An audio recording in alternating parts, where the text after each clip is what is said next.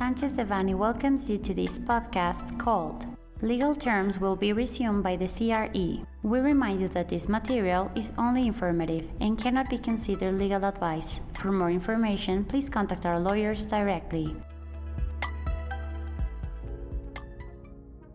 On February 22, 2023, the National Commission for Regulatory Improvement published a draft of the resolution of the Energy Regulatory Commission by which the legal periods and terms are resumed in an orderly and staggered manner, which modifies the resolution A001 2021 through which the suspension of legal periods and terms is established as a measure to prevent and combat the spread of coronavirus COVID 19. The draft establishes the resumption in an orderly and staggered manner of the legal periods and terms applicable to the Energy Regulatory Commission, CRE as per its acronym in Spanish, as of March 1, 2023, after the publication in the Federal Official Gazette of the cited resolution contemplated in the draft. In addition, the draft indicates that the lifting of the suspension of legal periods and terms in the acts and procedures before the CRE shall be carried out with the following simultaneous actions in the case of pending procedures that have been submitted before the date of entry into force of the resolution contemplated in the draft, that is, during the suspension of legal terms established by Resolution A001 2021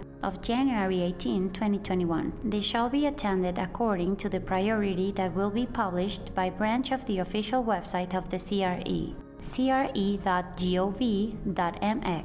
Notwithstanding the foregoing, the draft itself anticipates that the pending issues generated by the suspension of legal terms shall be attended in accordance with priority, considering the public interest, the principle of first in time, first in law, not unduly discriminatory treatment, and in accordance with what is humanly possible. These qualifiers, along with the fact that the draft refers to Article 47 of the Federal Law of Administrative Process, which allows government bodies to modify the request's priority order provided that it has merit, call into question the specific order in which the issues will be attended by the CRE. In the case of procedures that are submitted after the date of entry into force of the resolution contemplated in the draft, they shall be attended according to the procedure folio number that will be assigned through the CRE electronics platform, and only one application per month may be received per individual or company, potentially impacting companies using a single individual CRE electronics platform user.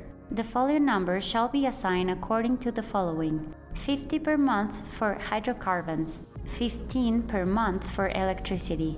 and 120 per month of pre registrations. The National Commission for Regulatory Improvement granted the exemption from regulatory impact analysis for the draft. In this scenario, the CRE has no obligation to respond to comments because the process does not require a public consultation period. Therefore, the governing body of the CRE may at any time approve the draft and proceed to its publication in the Federal Official Gazette. This provision seems to breach the guarantee of legal security since it limits the number of requests that interested parties can submit, the power sector having the smallest number of them, seriously limiting the right to petition and slowing down the process. In this regard, we consider it is feasible to challenge this resolution via an amparo lawsuit once it is published in the official Federal Gazette. It will also be extremely important that the companies that have filed appeals against the administrative silence of the CRE in response to any of their requests carry out an analysis to verify the impact that this resolution may have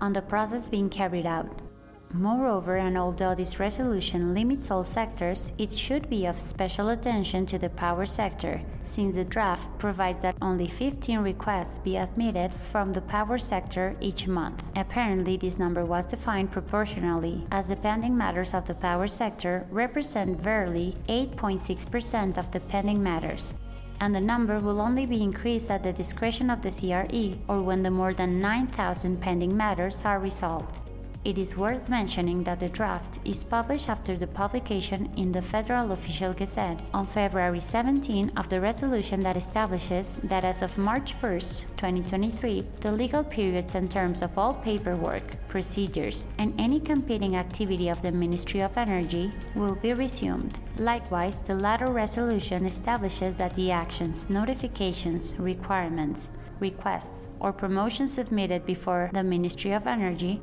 during the period of suspension of legal periods and terms shall be addressed in accordance with their order of priority as of the first day of March. At least in this case, the priority principle, first in time, first in law, will be respected.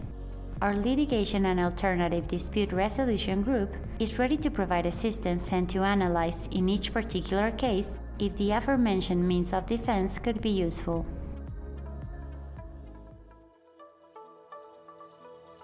This content was prepared by José Antonio Postigo Uribe, Gerardo Prado Hernández, Guillermo Villaseñor Tadeo, Alfonso López Lajud, Max Ernesto Hernández, Tania Elizabeth Trejo Galvez, Mauricio León Alvarado, and José Antonio Telles Martínez, members of the Energy Industry Group. For any questions or comments on this material, please contact us directly or visit our website, sanchezdevanny.com. Unless otherwise specified, users of this podcast may save and use the information contained here only for educational, personal, and non commercial purposes. Therefore, its reproduction for any other medium is prohibited, including but not limited to copying, retransmitting, or editing without prior permission of Sanchez Devanny Eseverri.